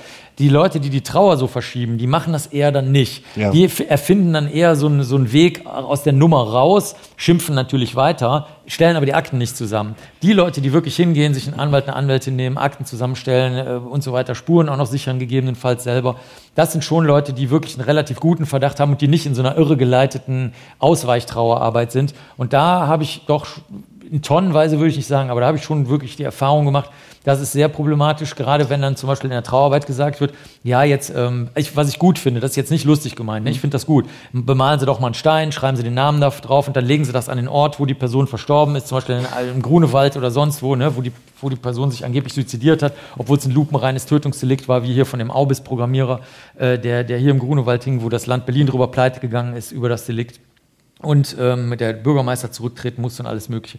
Und äh, in solchen Fällen ist das halt so, wenn du da nicht bei dem Fall, aber bei ähnlich gelagerten Fällen zu den Angehörigen sagst, naja, okay, ähm, wie ist denn das jetzt für Sie gewesen? Dann sagen die, okay, wir haben das gemacht, weil wir wollten schon mal sehen, ob die Trauarbeit uns hilft, aber es hilft uns halt nichts, weil wir anhand der Spuren einfach sehen, dass es Bullshit ist. Und ähm, deswegen höre ich den Menschen schon zu. Wenn ich dann aber merke, dass das die irregeleitete Trauerarbeit ist, aber vielleicht ein Körnchen Wahrheit drinstecken könnte, aber sie dann nicht bereit sind, die spurenkundlichen äh, Unterstützungen und die rechtlichen Unterstützungen zur Verfügung zu stellen, dann sage ich zu denen ganz ehrlich, sie müssen jetzt leider wirklich in die Trauerarbeit reingehen, aber sie haben recht, es gibt, da ist so ein, so ein, so ein äh, Körnchen Bittersalz da in, ihre, in ihrer Limonade drin. Das werden sie aber nicht mehr wegkriegen. Und dann kommen die auch zehn Jahre später nochmal wieder und 20 Jahre später nochmal wieder. Dann halte ich denen nochmal denselben Pep-Talk und dann ist es meistens auch gut. Aber das kann wirklich 10, 20 Jahre dauern, bis sie dann endlich einsehen, dass, nichts, dass dieser Handlungsspielraum, von dem wir vorhin gesprochen haben, einfach von vornherein nicht da war, weil sie selber sie selber nichts gemacht haben. Man muss sich auch mal selber kümmern, weil beten und alles andere hilft halt manchmal nicht. Ne? Und das ist, das ist was, was, was wir eher häufig haben, ist, dass, also ne, für die, die es nicht wissen, in den meisten Fällen steht in Deutschland sowas wie eine Todesursache da. Wie klar das formuliert ist, ne? also ob jetzt ein Herzversagen, also am Ende versagt irgendwie jedes Herz, äh, dass ganz viele Menschen mit diesen Antworten, dass die die nicht als befriedigend wahrnehmen, ne? dass die dann sehr, sehr genau wissen wollen und dass selbst bei quasi bei dem Schritt davor, wenn, ne, wenn in, zumindest im Land Berlin, wo auch immer nur ein begrenztes Budget für Obduktionen da ist, äh, das, das, kann man immer schön sehen. Wenn das Budget noch nicht aufgebraucht ist, dann passiert manchmal mehr und dann wird mehr untersucht. Also wenn ein Körper in Berlin gefunden wird und es wird gesagt, der ist nicht natürlich gestorben oder hat eine unklare Todesursache, die Polizei sagt obduzieren, ist das für die Angehörigen ganz häufig total frustrierend, weil der Rechtsmediziner hat eine einzige Frage, Fremdverschulden oder nicht. Alles andere interessiert den nicht, ja. Äh, und das haben wir dann wirklich häufiger, dass Menschen sagen, ey, ich hätte aber gern noch eine Privatobduktion und Untersuchung, weil ich Klarheit haben möchte. Und da stelle ich schon die Frage in den Raum, was würde das jetzt ändern? Ja, also Sachen, die ich persönlich verstehe, ist, wenn das so genetisch ist, weil ich wissen möchte, okay, mein Bruder Mark ist verstorben, ist das was, wo ich vielleicht perspektivisch drauf achten muss? Aber als Teil der Trauerlösung habe ich das selten erlebt, dass das zu einem befriedigenden Ergebnis führt. Ja, das, es gibt eine andere, einen anderen Grund, warum das gut wäre, wenn viel seziert werden würde. Und dann eben auch die vielleicht eher pathologischen, also diese Krankenhaus-, äh, Krankheitserkennungssektionen gemacht werden würden, die wie gesagt nicht rechtsmedizinisch sind. Also das ist dann was anderes. Äh, da könnte man tatsächlich etwas über die Gesundheitsvorsorge und Fürsorge lernen. Das wurde in Görlitz gemacht, als die DDR noch gab. Da gab es die Görlitzer Studie die ist im Archiv für Kriminologie, glaube ich, veröffentlicht oder im Ärzteblatt auch nochmal erwähnt damals. Ähm, das war zum Ende der DDR hin. Da haben die eine extrem hohe ähm, Sektionsquote mal ausprobiert. Was passiert, wenn wir alle Leichen, völlig egal, woran die sterben, wir wissen nur, die sind tot. Mehr wollen wir gar nicht wissen. Die werden jetzt alle komplett durchgeguckt und dann gucken wir mal, hatten die eine Lungenerkrankung, eine Lebererkrankung, eine Herzerkrankung. Und da hat sich herausgestellt, dass sehr, sehr, sehr viele von diesen von dir angesprochenen äh, Mitteilungen im Totenschein halt überhaupt nicht stimmen. Ne? Klassiker von dir schon gesagt, ja, der Herzstillstand, der immer stimmt bei allen Leichen. Und äh, da, da, die Frage ist aber, was war todesursächlich? Und dafür wäre es dann interessant, wenn die Bevölkerung äh, also sagen würde, okay, wir wollen, ins, wir wollen jetzt mal in die Massendaten gehen, wir wollen jetzt mal rauskriegen, wie wir uns insgesamt besser verhalten können. Nur, da haben wir auch wieder das Problem, wie wir vorhin schon sagten, bei der Digitalisierung und bei der Science-Fiction-Sache, das hat immer, hat das hinterher einen, einen, einen Teufelsfuß hinterher, weil dann würde sich natürlich rausstellen, zum Beispiel, dass die Menschen keinen Alkohol mehr trinken dürften. Und dann dann würden alle sagen, ja, okay, ist eine Scheißstudie. Ne, also da, da, ich glaube, es ist Panikmache. Also, Panikmache. Oder Panikmache, genau. Obwohl das halt lupenklar da rauskommen würde. Das zeigt jede Meta-Studie, die in den letzten 20 Jahren erschienen ist, dass man halt keinen Alkohol trinken darf. Und dann, dann auf einmal ist es eben doch nicht mehr wichtig. Deswegen, wie du schon Du meinst, weil ich mittlerweile E-Zigaretten rauche, die Illusion habe, dass ich damit vielleicht länger durchhalte. Genau. Und deswegen ist deine Frage genau die richtige. Okay, was passiert denn, wenn Sie es erfahren? Also was lernen Sie denn da daraus? Ne? Das ist dann halt leider nicht immer genau das, was die Menschen gerne hätten. Erfährst du in deiner Arbeit Geschichten hinter den Geschichten, also was quasi menschlich dahinter passiert? Ist das was, was, was, was mit dir macht? Ja, also mit uns macht schon, also weil du jetzt fragst, ob was mit mir macht. Ne? Also wir, ja, wir erfahren viele Geschichten hinter den Geschichten in dem Vorgespräch, wo wir sagen, okay, was sind Sie bereit dafür zu tun? Weil wenn Sie nichts tun, können wir Ihnen nicht helfen. Wir sind keine Zauberer ne, bei uns im Team und Zauberinnen. Wir können nur mit, Sie brauchen eine Rechtsvertretung. Ohne Rechtsvertretung wird überhaupt nichts passieren. Wollen Sie eine Rechtsvertretung? Wie wollen Sie die sorgen? Sollen wir Ihnen einen Tipp geben, dass Sie beim Anwaltverein, so heißt er, äh, mal fragen oder äh, was wollen Sie? Ne? Ohne die Rechtsvertretung wird nichts passieren. Wir können das auch ohne Rechtsvertretung durch durchführen, aber ich sage Ihnen aus 30 Jahren Berufserfahrung, dann haben Sie halt ein Ergebnis und es wird das, was Sie anprangern, ja, Gott, das Schicksal, die Welt, die Ärzte, die Krankenkassen, die werden ohne Rechtsvertretung nicht auf Sie hören. Ne? So. Also Deswegen hören wir viel darüber. Aber ich kann Ihnen mal ein Beispiel sagen, was wir gemacht haben. Da war, da war, da war, glaube ich, die Ines sogar dabei und die Tina, meine Mitarbeiterin. Das war so ein Pärchen, die sind ziemlich oft gekommen. Der gut, wieder der gute Junge übrigens, ist verstorben. Ähm, sehr unschöne Situation, so halb verfault aus so einem Teich rausgezogen worden. Äh, ganz sicher nicht so passiert. Der soll beim Pinkeln im eiskalten Wasser ausgerutscht sein, besoffen, mit seinen Jungs Party gemacht haben. Es ist bestimmt nicht so gewesen, weil die Jacke ganz woanders war und auch keine Strömung in diesem See geherrscht hat. Das war ein stillstehender See. Also die Jacke konnte auch nicht von der Strömung oder vom Wind da irgendwie ganz woanders hingetrieben worden sein. Wir wussten auch, die Jacke lag so, dass da eine, genau eine Brücke war und da kann man sich den Rest schon so ein bisschen ansatzweise ausmalen, was vielleicht Also eher es könnte ein passiert sein Suizid sein. oder runtergestoßen oder ein Streit oder eine Gewalteinwirkung, die man dann nicht mehr gesehen hat äh, durch die durch leichte Fäulnisveränderung oder nach der gar keiner geguckt hat, bei der äußeren Leichenschau zum Beispiel. Also da ist vieles möglich. Und ähm, da war das dann so, dass wir gesagt haben, okay, das ähm, ist jetzt irgendwie, das, das läuft nicht so gut. Dann haben wir gesagt, wir würden gerne beim nächsten Mal jemanden dazu nehmen, das ist ein Notfallseelsorger, der ist aber kein Akademiker oder Akademikerin, der benutzt jetzt nicht irgendwelche Fremdworte oder Psychologe oder Psychiater, der das irgendwie vor so einem, ähm, wie soll man sagen, theoretischen Hintergrund aufbaut, sondern das ist einfach jemand, der ganz lange bei der Polizei ganz viele gesehen hat, verbrannte Zugunglücke und so weiter. Das haben wir jetzt nicht gesagt, ne, sondern nur, dass er sehr viel Erfahrung damit hat. Wo, wo würden sie das machen? Und dann hat der mit denen länger geredet. Wir sind dann Kaffee trinken gegangen. Das haben wir aber auch gesagt. Wir sagen alles ganz offen und klar. Wir machen keine Spielereien und keine Lügen und keine Tricks und auch nicht so wie weiße Lügen und so. Das gibt's bei uns nicht. Ne? Und dann haben wir gesagt, wir gehen da unter Kaffee trinken, wenn Sie wollen. Das ist, da haben wir eine, äh, aufgemalt auf dem Zettel, können Sie da hinkommen. Jederzeit, da sitzen wir, in dieser Bäckerei. Und wenn Sie, wir, sollen Sie nichts sagen, sind wir in 60 Minuten wieder hier. Jetzt vergleichen wir mal unsere Uhren. Also wirklich nur, um das mal zu erklären, dass wir das ganz klar machen. Und dann sind die zurückgekommen, dann war eine wunderbare Stimmung. Also vorher war das immer so ganz klebrig und gedrückt und die haben sich gegenseitig Vorwürfe gemacht. Hätte sie den nicht auf die Schule geschickt, hätte der die Leute nicht kennengelernt und so ging das. Also ich, und dann, und dann haben wir hinterher den Notfallseelsorger gefragt und gesagt, was haben Sie denn gemacht? Und dann hat er gesagt, ich habe die einfach mal gefragt, ob die mal in den letzten fünf Jahren in Urlaub waren. Und dann haben die gesagt, nein. Dann habe ich gesagt, ja, dann lassen Sie uns doch jetzt mal über Ihren nächsten Urlaub reden. Und ich so, what? Und daraufhin hab ich, haben wir gesagt, okay, wir gehen jetzt mal zu einem ähm, Supervisionsexperten für toxische Abteilungen in Kliniken, wo die Hälfte der, der Klinikabteilung sich krank schreiben lässt, weil der Chef oder die Chefin halt unmöglich ist und die ganze Abteilung zersetzt ist. Und das ist sehr, sehr schwer zu heilen sozusagen, weil das sich schon sehr lange aufgebaut hat. Also der hat extreme Erfahrungen damit, endlose Geduld, Psychoanalytiker auch noch, also er kommt auch noch aus einer ganz anderen Zeit. Ähm, gleichzeitig aber sehr leistungsorientiert, weil die Krankenhäuser würden den nicht einstellen, wenn das nicht dann hinterher eine, zu einer Heilung der Abteilung führen würde. Meistens muss dann Chef oder Chefin woanders hin. Und ähm, Früher Ruhestand hilft. ja, äh, oder, oder wegloben oder sonst irgendwas. Und auf jeden Fall, der ähm, hat dann, aber es gibt natürlich auch andere Probleme, nicht nur das. Und der, der hat sich das ganz lange angehört, ne? wir, wir saßen dann alle da und dann am Ende hat er dann gesagt, okay, das habe ich jetzt alles verstanden, also das ist für Sie als Team so schwierig und Sie können auch keine und wollen auch keine Notfallseelsorge anbieten. Ich bin ja Sachverständiger, der einzige in Deutschland, der dafür öffentlich bestellten freilich ist. Ich darf auch keine seelsorgerischen Einwirkungen machen, das ist verboten. Ne? Ähm, und dann hat er gesagt, ja, da können Sie nichts machen.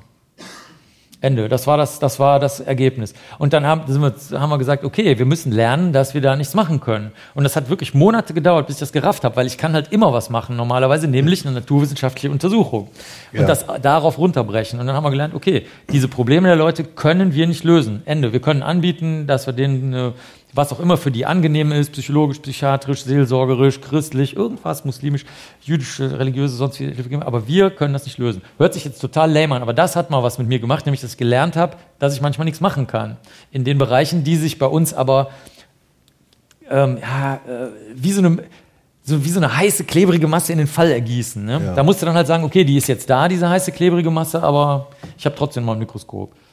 Ich muss, also ich kann das, ich kann das total gut nachvollziehen, was du erzählst. Dieses Gefühl, okay, ich kann Fakten nicht ändern. Ich kann versuchen, einen Blick auf Fakten zu ändern und vielleicht, also ist ja dann eher meine Arbeit, ne, in der Trauerbegleitung Klar. und Bestatten. Ich kann euch helfen, euch selbst zu helfen. Das ist ja quasi so der, der, der, Grundtenor. Ich meinte aber eher noch mal was. Wir hatten gerade, das kann ich auch, glaube ich, erzählen. Wir hatten einen, äh, jetzt kann man über den Terminus sprechen, einen erweiterten Suizid, der quasi von uns betreut wurde. Und gerade so eine Sachen, da merke ich dann schon, ich kriege das nicht hin, das wegzuschieben. Das ist, das ist ein Fakt. Wir, wir helfen der Familie und für die kriegen wir das so gut wie irgendwie möglich hin. Aber diese Vorstellung über diese Extreme, und damit hast du ja noch viel häufiger zu tun, ne, dass quasi äh, auch die menschlichen Extreme hinter den Geschichten, wenn das um sowas wie einen Mord geht oder hier halt ein Elternteil, das sein Kind umbringt, das muss man einfach einmal sagen. Das sind schon Und sich Sachen- dann selbst umbringt, ne, weil ein erweiterter Suizid. so, so, und das sind schon Sachen, also ich kriege das häufig hin, das so wegzudrücken, aber wenn es dann so extrem wird, dass das Gärtner. Nee, das ist aber, bei uns ist das so, das war, da, da habe ich eine Antwort drauf. Die, wir wissen, weil wir anfangs die Studierenden auch mit zum Tatort genommen haben oder zum gleichen Fundort, sage ich mal, muss ja nicht unbedingt ein Tatort sein. Es sind ja auch einsame Menschen, die versterben. Wie gesagt, das sind ja eh die häufigsten Suizide, einsame Menschen, psychisch kranke Menschen ohne Kontakte zur Außenwelt und so. Also die, die, die, äh, die Invisible People, die, die vergessenen Menschen, die keiner mehr sieht, die, die verfaulen ja in ihrer Wohnung und so. Und ähm, da haben wir die mitgenommen und da, da, die Ausfallquote war da eigentlich 100 Prozent. Da haben die Studierenden gesagt, oh, wir dachten, das wäre so spannend, natürlich äh, durch Kinofilme oder Serien. Früher in den 90ern gab es so eine Serie, die hieß CSI und so weiter. Da war das irgendwie angelegt. Ich gucke die immer noch. Die läuft noch, ah ja, okay. Und ähm, sowas und deswegen haben wir festgestellt im Laufe der Jahrzehnte, muss ich jetzt sagen, dass bei uns sowieso nur eine bestimmte Sorte Menschen bleibt, nämlich die Menschen, die von außen wirkt das so, als ob wir so ein bisschen empathielos wären. Das stimmt aber gar nicht, sondern es ist was, es ist was ganz anderes. Es ist eine, sobald etwas zu messen da ist, interessiert uns das mehr als die Gefühle. Okay. Das heißt, sobald die Hölle losbricht, also wenn das Höllentor richtig aufgemacht wird, Massengräber, erweiterte Suizide, ähm, Katastrophen jeder Art, zusammenstürzende Hochhäuser, alles Mögliche. Das ist für uns, dann, dann gehen wir in das Auge des Sturms rein. Und dann wird für uns alles ruhig und klar und interessant. Das ist bei allen Leuten so, die eng in meinem direkten Umfeld mitarbeiten. Die meisten der Kooperateurinnen und Kooperateure, mit denen habe ich den Deal, niemals über den Fall zu reden. Die kriegen von mir die Spur und der Deal ist, es wird so wie beim Kinofilm. Du spoilerst nicht, ne? Beim Kinofilm. Ja. Und da bei diesen Fällen ist es so, du erwähnst mit keiner Silbe auch nur irgendetwas, wodurch ich eines Tages mal rauskriegen könnte, wo dieses Haar herkommt. Also das muss ich sagen, das ist bei 99 Prozent der Kooperateurinnen und Kooperateure so. Funktioniert auch wunderbar, weil ich ja eh nur die Haar, Sperma, Blut, sonst was Untersuchungen brauche. Und äh, die, die bei mir direkt arbeiten, die, für die ist das völlig klasse. Zum Beispiel, als der Krieg in der Ukraine losgegangen ist, habe ich sogar zu unserer jüngsten Studierenden gesagt, habe ich zu Tina, meiner Frau, zu unserer jüngsten Studierenden, also wir vier, habe ich gesagt, okay, macht euch auf, also das war am Tag, als es losging, habe ich gesagt, es wird Massengräber geben. Äh, eventuell, meistens macht das die ITCO, Bundeskriminalamt und so weiter. Manchmal geht das aber auch über Bestatter, Bestatterinnen oder über andere Länder, die dann auch mal andere Leute anfragen, weil ich ja international sehr viel mache. Ich habe vom ersten Tag an gesagt, stellt euch auf die Massengräber ein. Ne? Event nicht ho keine hohe Wahrscheinlichkeit, kann aber passieren, dass wir da landen. Da. Und das ist, nee, nee, aber dass wir dann auch da landen, das ist, okay. das meine ich. Nee, nee, dass die Massengräber und Massenvergewaltigung stattfinden, 100% Wahrscheinlichkeit. In jedem Krieg. Es gibt keinen Krieg ohne Massengräber und Massenvergewaltigung. Keinen, jemals. Aber, ähm, dass wir hinkommen, das ist nicht zwingend so. Und ähm, da haben alle nur gesagt, die jetzt zu meinem engen Team gehören, gesagt, ja, okay, Ende. Ist halt so. Während alle anderen eben dann davon freigehalten werden. Ich habe zum Beispiel auch Spuren aus, ähm, aus Konzentrationslagern, alles Mögliche, wo wirklich die Leute mit Tränen in den Augen stehen und sagen, um Gottes Willen, ich will dir nur die Spur geben und nie wieder was davon hören. Zum Beispiel 2000 weiß ich, sieben oder 2008 oder so, war mal ein Kollege, der hatte so, das ist so eine vermutlich ein Märchen wir wissen es nicht, äh, Seifenstücke, die angeblich aus Menschenfett gekocht wurden. Das würde gehen, also das geht, du kannst aus, aus menschlichem Fett das kochen. Es ist aber aus anderen Gründen nicht sehr wahrscheinlich, dass das gemacht wurde. Und der stand zum Beispiel auf der Bühne da, da bei so einer Abendsitzung in, in den USA und da haben, da haben wir dann wirklich gesagt, zum Glück gab es eine Redezeitbegrenzung. Ähm, aber da haben wir gesagt, gut, dass die Redezeit jetzt vorbei ist. Und ähm, ich habe dann auch zu dem gesagt, hör mal, du kannst mir das geben und wir tun das bei uns ins Labor und wir kümmern uns darum. Also der, der, das war, der, der wollte das gedanklich und von der Spur her einfach loswerden. Äh, und da sind wir die Richtigen für. Weil ich habe zum Beispiel auch von, gerade was Suizide angeht, was für die, diejenigen im Raum, die noch nie damit zu tun hatten, hört sich das natürlich sehr fremd an, aber die, die im Raum damit zu tun hatten, wissen genau, wie das unter die Haut geht, weil man auch nicht so genau weiß, hätte ich was tun können, was hätte ich tun können und so weiter, mit wem rede ich darüber und so. Und ähm, da geben mir die Leute auch teilweise Gegenstände, die mit dem Suizid was zu tun haben und ähm, die wollen, dass das bei uns in so einer Art Untersuchungsstelle bleibt und nicht irgendwo anders liegt. Und das können wir auch. Das finden wir dann auch im Team nicht gruselig so, sondern da sagen wir, ja, das ist okay. Es ist außerdem hat das interessante Eigenschaften, die wir den Studierenden zeigen können. Hier, hier soll das jetzt sein.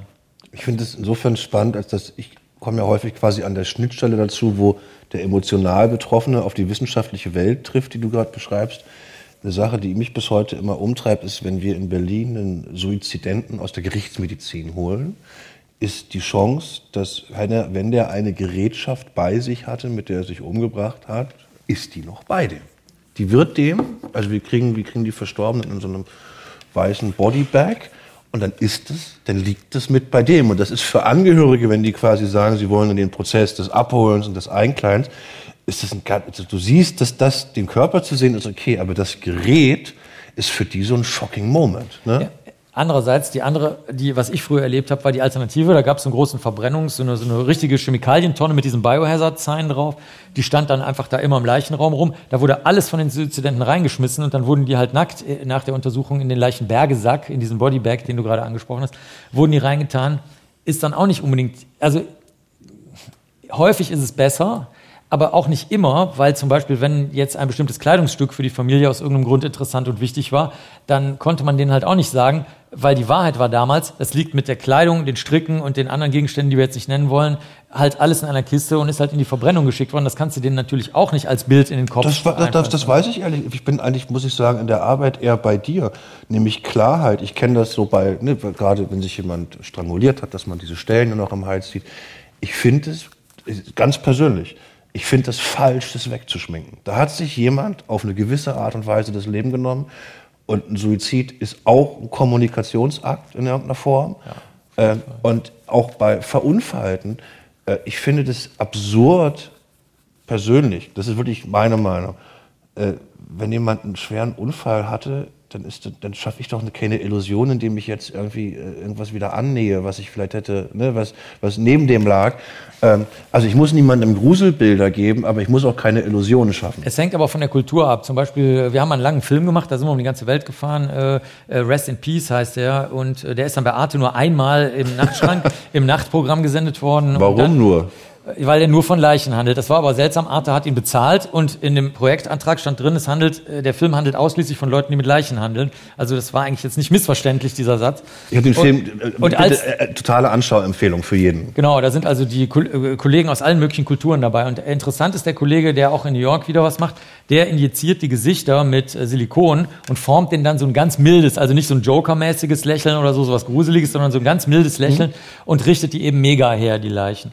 Und ähm, da ist es halt so, dass man sieht, die Klienten, Klientinnen, die ihn beauftragen, wollen aber auch nichts anderes. Die wollen, wir würden vielleicht sagen, es ist schon, eine Puppe ist das falsche Begriff, weil er die ja sehr gut herrichtet. Also es sieht ja nicht äh, albern oder puppenhaft aus. Das ist eine Kunst, das ist keine Frage, es, ne? Es ist so eine, das ist die Illusion.